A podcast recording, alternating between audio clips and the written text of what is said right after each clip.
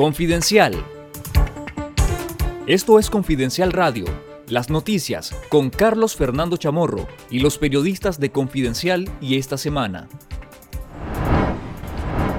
Daniel Ortega lanza su más virulento discurso de odio contra los presos políticos.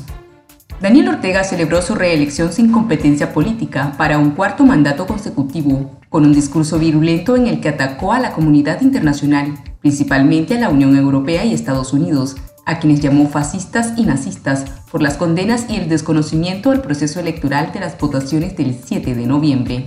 Hasta este lunes, 38 países habían desconocido la legitimidad de las elecciones, en las que el Consejo Supremo Electoral asignó a Ortega y su esposa Rosario Murillo un 75.92% de los votos, en medio de un proceso que se caracterizó por un alto nivel de abstención. Ortega atacó nuevamente a los presos políticos, entre estos a los siete aspirantes presidenciales, a quienes encarceló para eliminar la competencia electoral.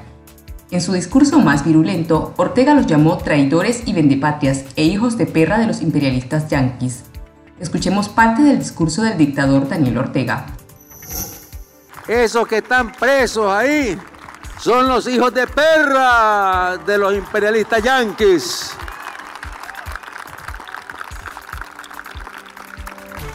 Se los deberían llevar para allá para los Estados Unidos, porque esos no son nicaragüenses. Dejaron de ser nicaragüenses hace rato, no tienen patria.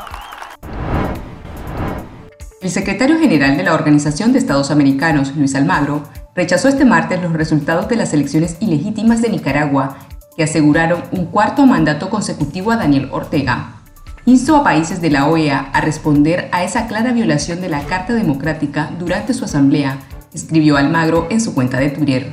La OEA publicó este martes un informe sobre las votaciones en Nicaragua en el que aseguró que éstas no contaron con las garantías mínimas para un proceso democrático. La comunidad internacional debe exigir la anulación de las elecciones del domingo 7 de noviembre y hacer un llamado a la celebración de un nuevo proceso electoral con garantías, observación electoral y verdadera competencia electoral, concluyó el informe del organismo. La Asamblea General de la OEA se realizará a partir de este miércoles 10 de noviembre de manera virtual y la situación de Nicaragua es parte de la agenda del encuentro de cancilleres de la región. Cinco expresidentes solicitaron el lunes la suspensión de Nicaragua de la OEA por las claras violaciones cometidas que derivaron en la falta de garantías democráticas para una elección libre.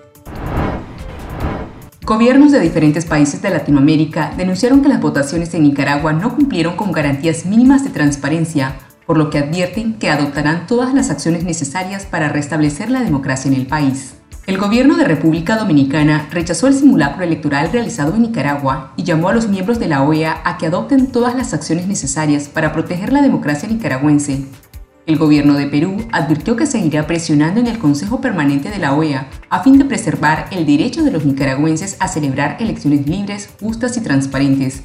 Perú considera que las votaciones del domingo no cumplen con los criterios mínimos de elecciones libres, justas y transparentes y merecen el rechazo de la comunidad internacional. El gobierno de Uruguay también enfatizó que los comicios nicaragüenses carecen de legitimidad al no haberse enmarcado en estándares internacionalmente reconocidos. Uruguay reiteró su llamado al gobierno de Nicaragua para que libere de inmediato a los presos políticos, asegurando el respeto a su libertad, integridad personal y derecho a su participación política.